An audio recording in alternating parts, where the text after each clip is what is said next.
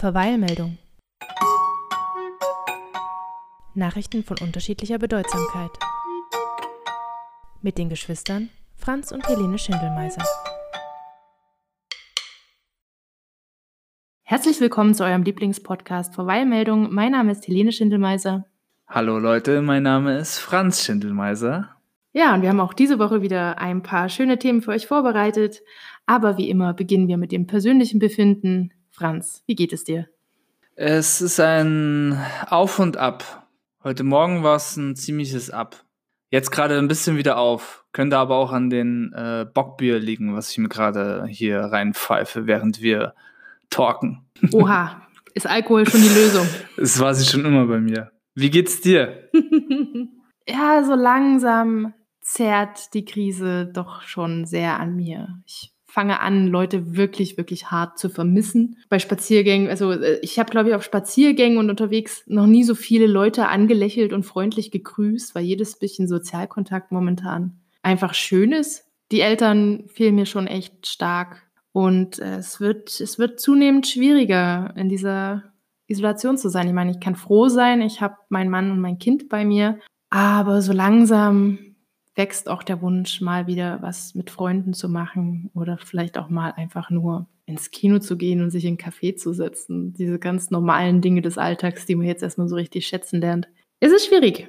Ja, also das mit den, äh, wenn man spazieren geht, dass, dass man die Leute besser anschaut oder mehr anschaut und grüßt, da ist was dran. Das machen aber auch die anderen Leute sehr stark, als ob man hier in so einem richtigen kleinen Dorf leben würde, was nicht der Fall ist. Sagte wirklich jeder, der dir entgegenkommt, an der Mangfall, grüß Gott. So als ob man sich kennt. Geht mir ein bisschen auf den Sack. Ich, ich finde es tatsächlich sehr schön. Ich muss aber auch sagen, ich habe heute auch ähm, ganz aktuell eine ganz andere Geschichte erlebt. Also die meisten Leute sind gerade super freundlich zueinander. Es ist auch in der Nachbarschaftsgruppe, in der WhatsApp-Gruppe in der Nachbarschaft geht sehr viel rum. Man hilft sich sehr viel, ganz toll. Es gibt aber auch so ein, es gibt so Menschen, die haben so einen Hang zur Sozialkontrolle. Und heute ist mir Folgendes passiert. Ich war hier im, in einem kleinen Waldgebiet in einem angrenzenden unterwegs und auf dem Weg war es mehrfach so, dass Leute entgegengekommen sind. Man musste irgendwie ausweichen. Dann wurde sich immer angelächelt und bedankt für das Ausweichen. Und dann sehe ich in der Ferne schon so eine Dreiergruppe von Mädels, die da auch Fotos machen und so. Und denke mir schon so, hm, das entspricht nicht so ganz der Kontaktsperre. Es waren so drei halt. Da habe ich gedacht, okay, das ist ja schon zu viel. Aber der Gedanke, der gleich hinterher kam, war, naja, was weiß ich denn? Vielleicht sind das Geschwister, vielleicht leben die in der WG. Ich habe ja keine Ahnung, wie die jetzt zueinander stehen. Sollen sie halt zusammen spazieren gehen. Und dann kommen die auch immer näher. Und von der anderen Seite schießen halt ein paar ältere Leute ran. Und eine ältere Dame, ältere Dame mit Stecken voran, geht an dieser Gruppe vorbei und meckert halt so im Vorbeigehen. Ja, also 1,50 Meter seid ihr nicht voneinander entfernt. Woraufhin die drei natürlich auch super sauer waren. Und dann sehe ich auch so, wie die näher dran waren an mir, sehe ich, das sind gar nicht drei Mädels, sondern das ist eine Mutter mit ihren zwei Töchtern. Die Mutter sah nur verdammt jung aus. Ja, also es waren also nicht drei Teenager unterwegs, sondern es war eine Mutter, die mit ihren Töchtern einen Spaziergang gemacht hat. Wo ich dann halt noch mehr gedacht habe, ja, klar, sind die jetzt sauer, weil was soll das? Ja, dass es halt Leute gibt, die irgendwie sich so als die Mini-Stasi entpuppen aktuell, ja, die am besten noch mit dem Fernglas irgendwo sitzen, um zu gucken, sind die Leute weit genug auseinander, gehen hier Leute mehr, gehen hier mehr als drei Leute raus. Das finde ich ein bisschen bedenklich, weil es natürlich irgendwie angebracht ist, die Menschen darauf aufmerksam zu machen, wenn sie sich unverantwortlich verhalten. Aber ich denke, es würde ja, also selbst wenn das jetzt drei Teenager-Mädchen, Freunde gewesen wären, die unterwegs wären, bringt es, glaube ich, nichts, wenn ich die von der Seite blöd anpöbel da erzeuge ich doch wahrscheinlich eher eine Gegenreaktion. Ja, dieses am Vorbeigehen jemanden etwas äh, zu drücken, das ist, finde ich, sowieso absoluter Käse. Also entweder direkt konfrontieren oder einfach vorbeigehen, sich einen Teil denken und äh, kümmere dich weiter um, um dein Leben. Ja, also sich als Held zu fühlen, weil man jemandem mal was kurz was hingerotzt hat, halte ich für schwachsinnig. Weil entweder, wie du sagst, entweder ich gehe wirklich in Konfrontation und stelle mich aber auch der Antwort und stelle mich der Möglichkeit, dass ich einen Irrtum bekomme. So wie es Oliver Pocher jetzt immer macht. Oder ich lasse es. Ach, hör mir auf mit Abrupter Oliver Pocher. Themenwechsel. Hast du es mitbekommen? Ein bisschen? Nein, was denn jetzt schon wieder? Ich krieg gar ja, nichts Der macht mehr jetzt momentan, äh, der ist ja äh, Corona infiziert, ist ja wirklich nur zu Hause mit seiner Frau und Kind und der hat sich jetzt irgendwie zu, äh, zum Hobby gemacht, Influencer fertig zu machen. Sprich, äh, er zeigt irgendwie die Profile von so be ganz bekannten Influencern und, und zeigt auf, dass sie in ihrer Story gerade eigentlich mehr oder weniger am Rande mitteilen, die sind gar nicht zu Hause, ja, die sind irgendwie gerade äh, hier und da, wo man ja eigentlich nicht sein sollte oder was einem geraten ist, wo man nicht sein sollte und lässt sie da so ein bisschen hochgehen und sorgt dafür, dass diese Influencer dann teils wirklich so einen Shitstorm abbekommen von von der Menschheit halt einfach. Also der Pocher hat sich dann auch immer via Livestream den Leuten gestellt, hat dann mit den einen oder anderen gesprochen, Dinge geklärt und geht sehr in die Konfrontation, aber er stellt sich halt auch der, der Antwort. Ich werde in diesem Leben wahrscheinlich keine positive Meinung mehr zu Oliver Pocher entwickeln. Ich habe äh, in meinem Lieblingspodcast ein Zitat gehört, das möchte ich hier nochmal zum Besten geben. Oliver Pocher ist nur gut, wenn alle anderen wirklich, wirklich schlecht sind. Und das, finde ich, trifft es ziemlich genau. Und das ist gerade in diesem Thema, die Influencer sind halt so furchtbar, dass Oliver Pocher gegen die anglänzen kann. Ja, da ist was dran. Aber ich wusste nicht, dass wir jetzt schon beim Zitat der Sendung sind. Ich bin da heute dran. Äh, Nochmal zu der Thematik, äh, diese, diese, diese Abstand halten in der, in der Öffentlichkeit, wenn man wirklich spazieren geht an der Natur. Also ich gehe mal davon aus, das war ja an der Natur, an der Mangfall entlang oder so, oder? Nee, das war mein Wohnzimmer. Ja, da finde ich schon krass. Da, wär, da hätte ich schon was am Vorbeigehen gesagt. Nee, äh, finde ich ein bisschen übertrieben. Also ich komme aus dem Einzelhandel und habe heute wieder Situation gehabt, wo ich räume etwas ein und die Leute kommen und fragen, darf ich mal kurz daher, warten gar nicht auf eine Antwort, ja, warten gar nicht, dass ich den Menschen anschaue, sondern sind dann schon im Begriff, dass sie dir direkt auf die Pelle rücken und zugreifen. Das finde ich persönlich dann viel schlimmer in einen geschlossenen Raum, da so nah anzudocken, wie wenn man äh, spazieren geht und nicht diese eineinhalb Meter strengstens einhält. Ist ja, also so breit ist ja auch gar nicht jeder Weg, ja, dass man das machen kann. Es sollte, es sollte auf gar keinen Fall jemand sich dazu berufen fühlen, jetzt auf andere fremde Menschen aufzupassen. Gut, Privates abgehakt. Privates abgehakt. Wollen wir starten? Ich habe mich diese Woche ein bisschen mit Computerspielen auseinandergesetzt.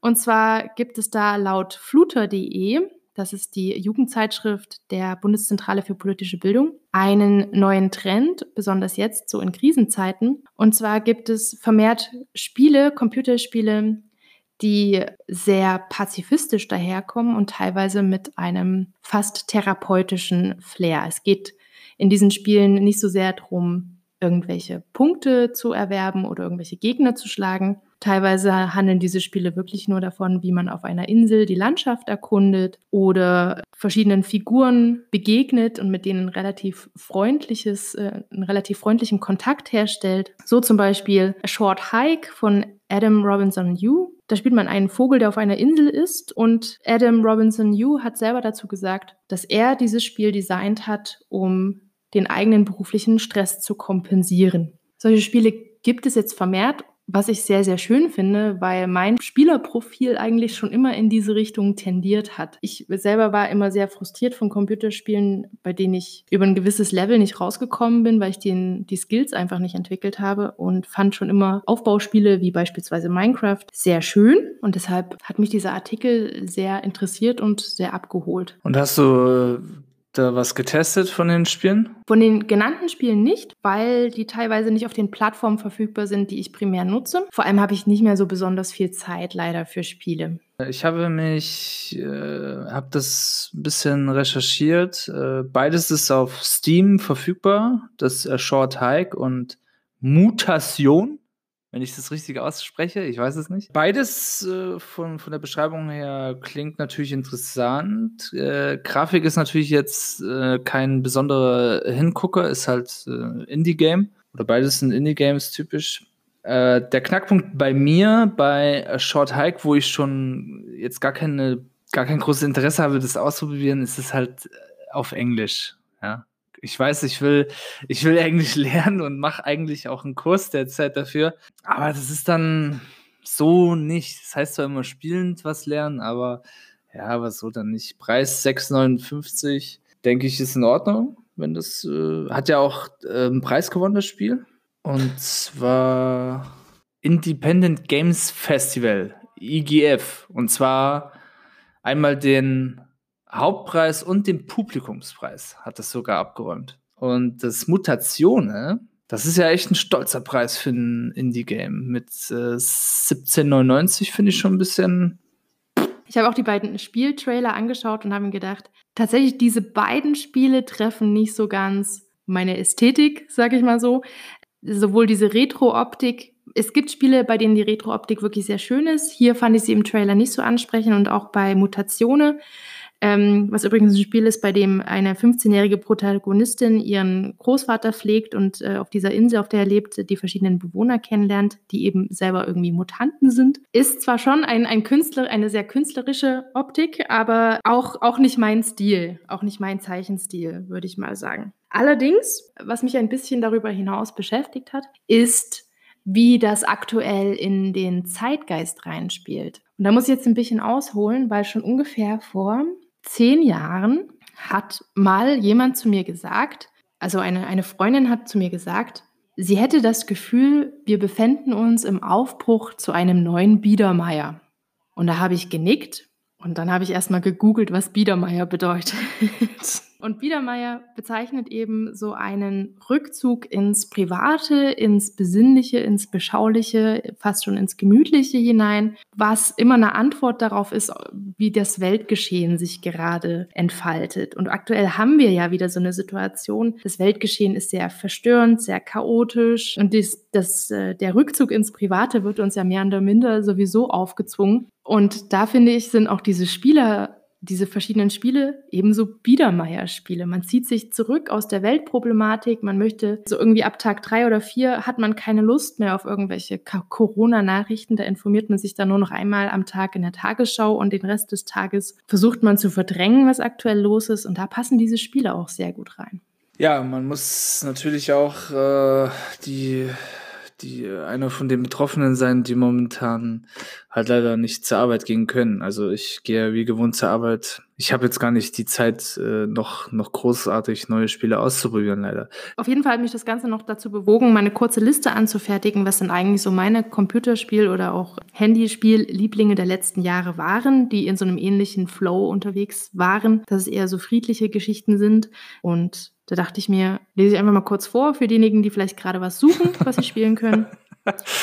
Lies vor. Wir können ja nichts spielen, vielleicht ganz andere. Monkey Island. Und zwar, Her Story ist mein absoluter Favorit gewesen. Gibt es auf verschiedenen mobilen Systemen. Und da ist es so, dass man über Videoschnipsel eine Hintergrundgeschichte erfährt und am Anfang mit, mit null Informationen startet. Es läuft so, dass man quasi einen sehr alten Computer startet in dem Spiel und immer wieder Schlagworte eingibt, woraufhin man Videoschnipsel sieht aus einer Befragung, in der diese Schlagworte mit vorkommen. Und aus diesen Videos heraus kommt man drauf, was neue Wörter sind, nach denen man suchen könnte bis man zum Schluss eine Übersicht verschiedener Videoschnipsel hat und so eine Ahnung hat, was passiert sein könnte. Und das war so ein schönes Spielkonzept. Also was mich ja auch begeistert ist, wie kreativ Spielemacher in den letzten Jahren geworden sind. Da äh, Frage zu dem Spiel, äh, zu der Story. Also man startet einen alten Computer. Warum startet man den? Hat man den einfach gefunden irgendwo oder, oder ist was passiert auf der Welt? Oder, oder was versucht man denn herauszufinden, was passiert ist?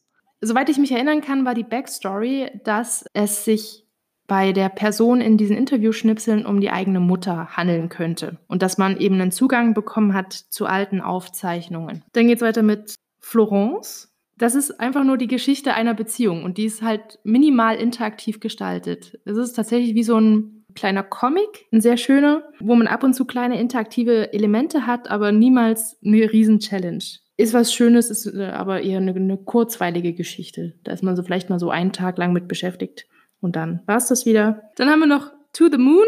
In diesem Spiel versucht man, die Erinnerung eines sterbenden Mannes zu rekonstruieren. Es ist ein ganz seltsamer Start, den man da hat. Man ist irgendwie in so einem Team, das in die Erinnerung dieses Menschen eindringen kann und quasi den Auftrag hat, ihm seinen letzten Wunsch zu erfüllen. Und jetzt ist der Twist bei der Sache, er wünscht sich auf den Mond zu fliegen und diese, die, die Beauftragten gehen quasi in seine Erinnerungen, um ihm das Gefühl zu geben, er wäre zum Mond gereist. Und äh, auf diesem Weg müssen sie halt ein paar Dinge entwirren, die in seinem Gedächtnis durcheinander gekommen sind. Es ist eine ganz merkwürdige Geschichte, aber auch sehr schön und hat mir großen Spaß gemacht zu spielen. Und ich denke, bei diesen drei Tipps belasse ich es mal. Dann wird es jetzt langsam Zeit für die Halbzeitshow.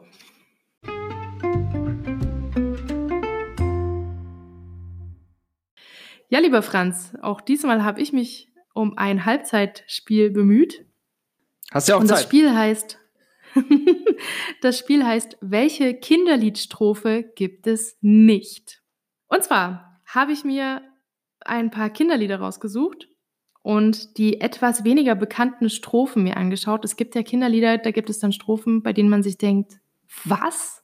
Das kommt in diesem Lied vor?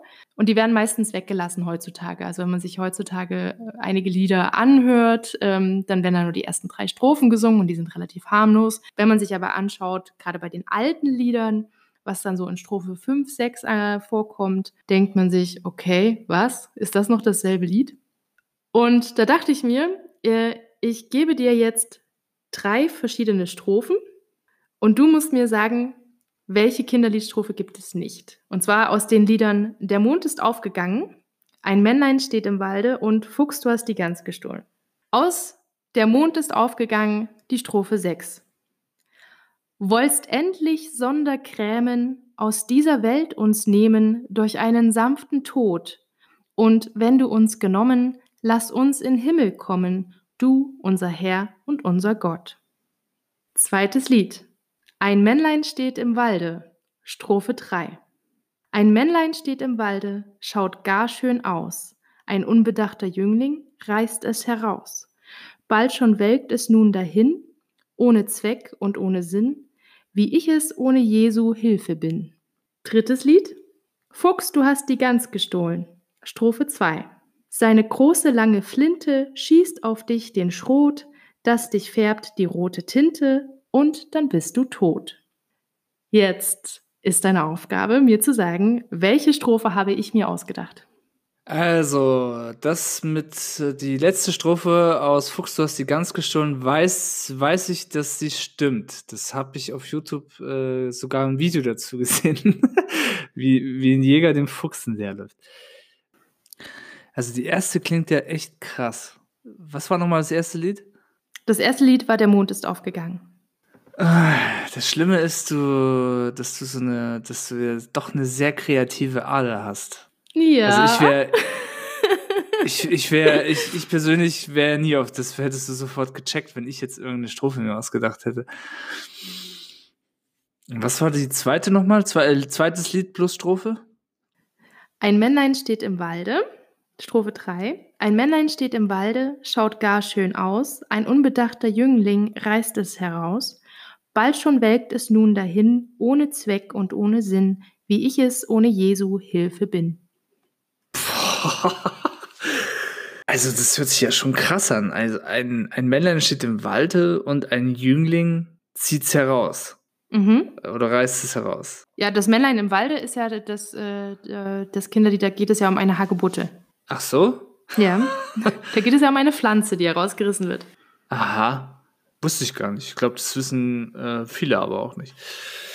Dann tippe ich auf, ja, dass die Strophe 1, äh, äh, nicht Strophe 1, sondern äh, von der Mond ist aufgegangen, dass die Strophe erfunden ist. Und damit liegst du falsch.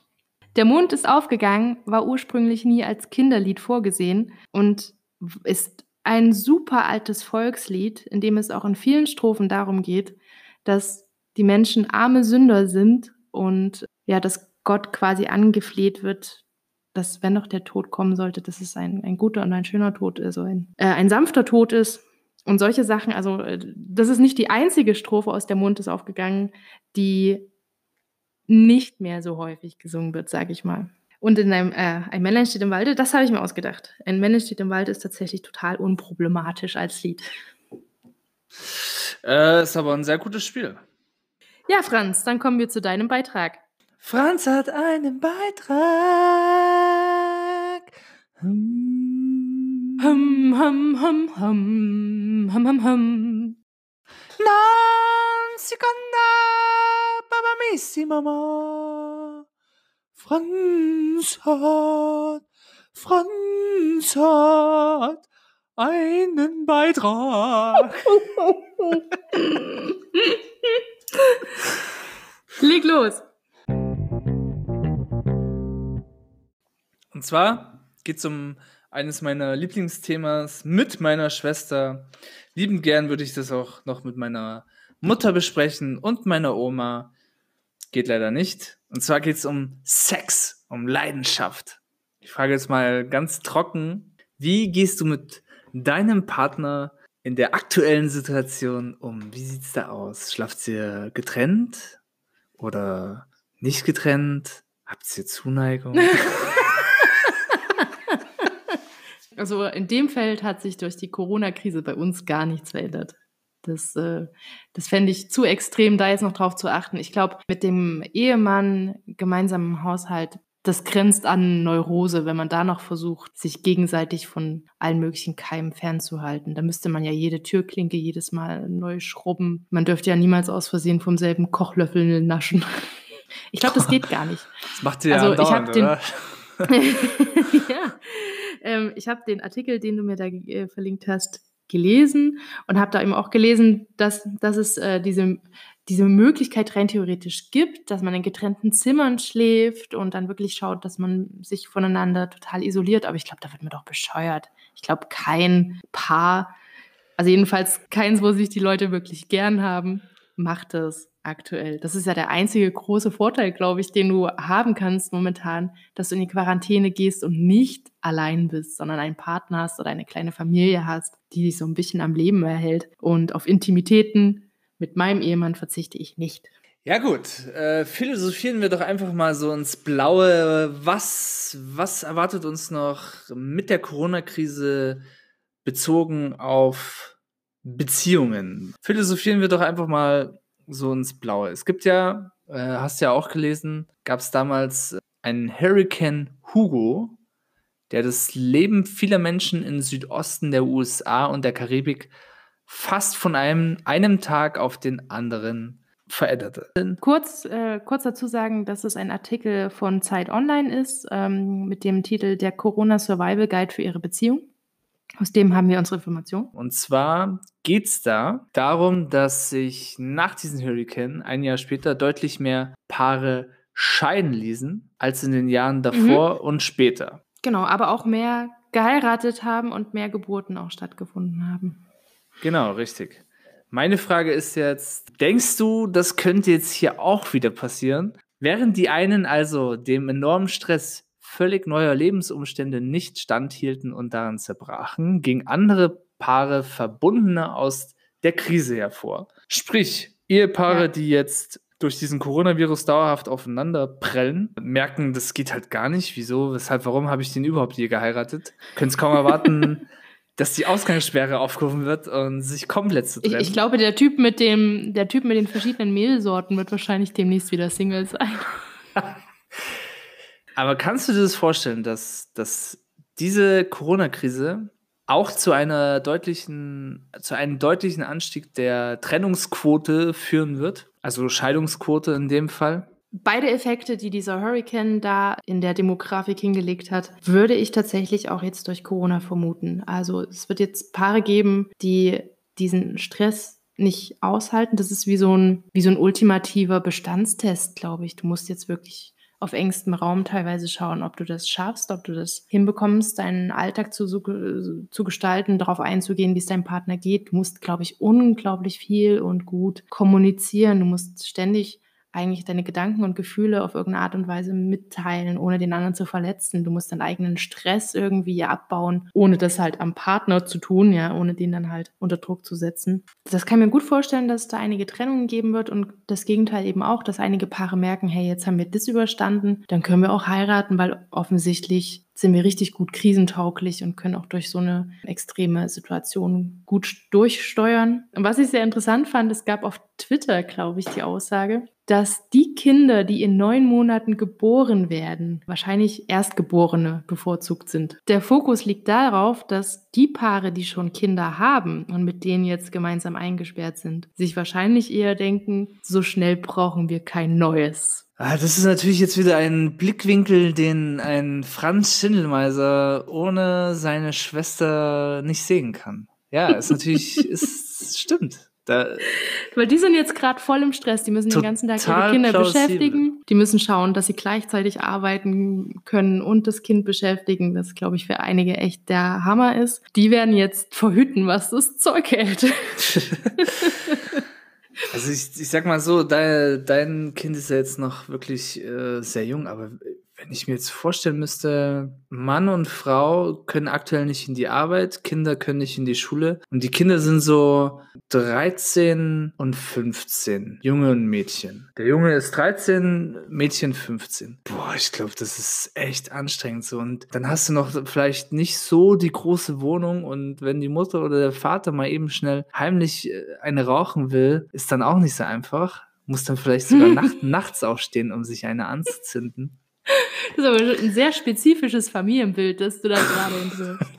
Was natürlich jetzt noch einen großen Stressfaktor ausmacht zu, zu diesem ganzen Aufeinanderhocken mit Partnerinnen und Kindern, ist ja dann vielleicht auch noch die, die Zukunftsängste für die Leute, die jetzt aktuell gar nicht arbeiten können oder in die Kurzarbeit ungewollt gerutscht sind. Das, das, ist eine, das ist ein echter Test für die Beziehungen, bin ich der Meinung. Und ich finde, alle, die, die jetzt in so einer schwierigen Situation aktuell sind und das hier hören am Sonntag, macht's, macht am besten, macht euch jetzt mal keinen Kopf einfach, macht einfach Liebe mit eurem Partner. Was denkst du, machen die Singles aktuell mit der Situation?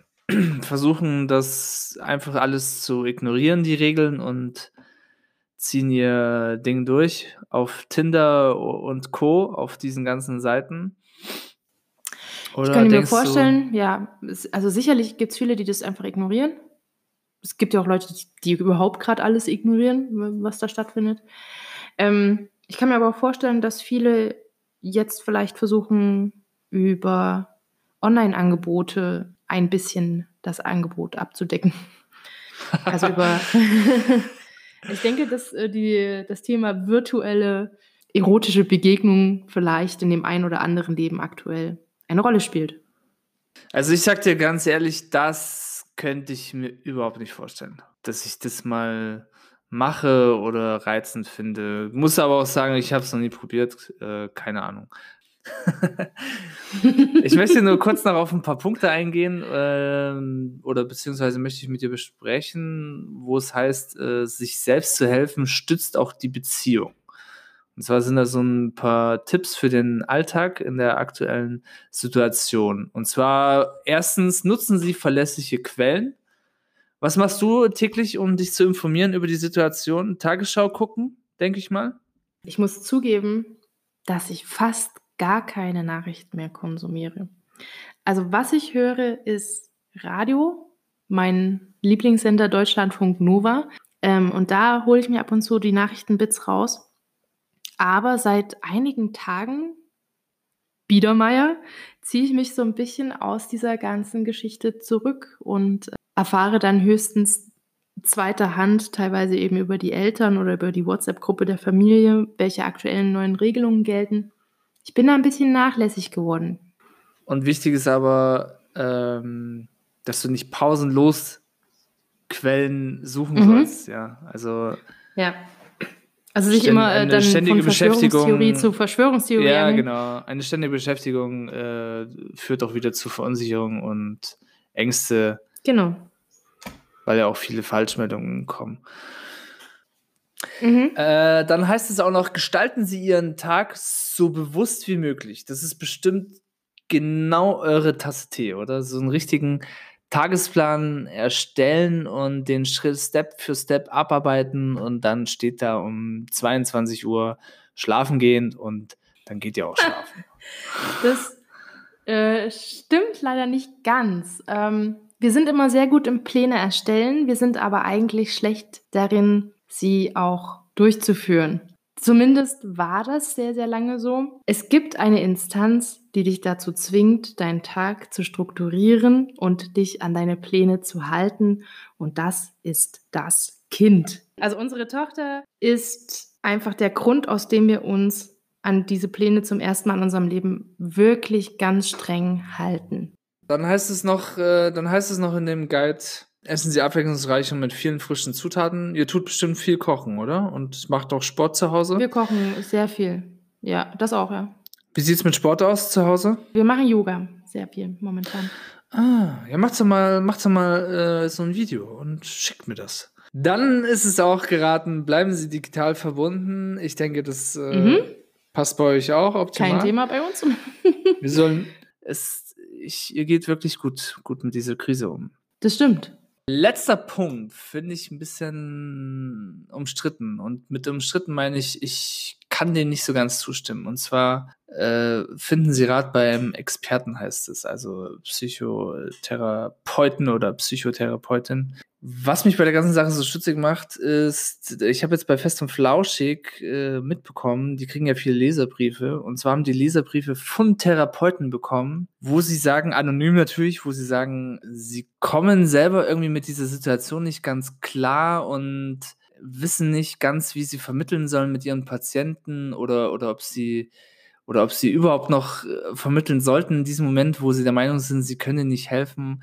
Und sind, also es gibt Therapeuten, da draußen, die mit dieser Corona-Krise äh, selber ein bisschen mit am Verzweifeln sind. Und natürlich, es gibt zig Therapeuten, kannst jetzt wieder nicht auf jeden X, äh, auf jeden Therapeuten beziehen, aber hat mir ein bisschen zu denken gegeben, dieser Leserbrief. Aber äh, damit will ich jetzt auch zum Ende zu meinem Thema kommen. Vielen Dank, dass du dich mit mir über Corona und was macht Corona mit unseren Beziehungen gesprochen hast. Jetzt kommen wir zu den Songs, Helene. Wir machen ja zu jeder Folge, zu jedem Thema, haut jeder einen Song raus. Es gibt eine Playlist auf Spotify, die heißt Verweilmusik und da kommen unsere Songs regelmäßig drauf. Darf ich anfangen? Klar, leg los. Zu deinem Thema habe ich das Lied Spielerfrau von Olli Schulz.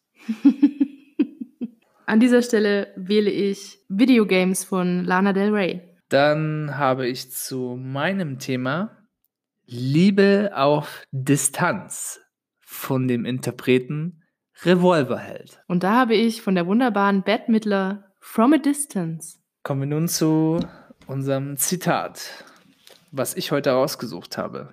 Ich finde, es passt ein bisschen auf die Situation, auf, auf die Leute, die jetzt ein, die Verhaltensvorschläge oder Verhaltensregeln bekommen und sie dennoch missachten oder einfach komplett ignorieren. Und zwar mein Zitat heute, man kann dir den Weg weisen, gehen musst du ihn selbst.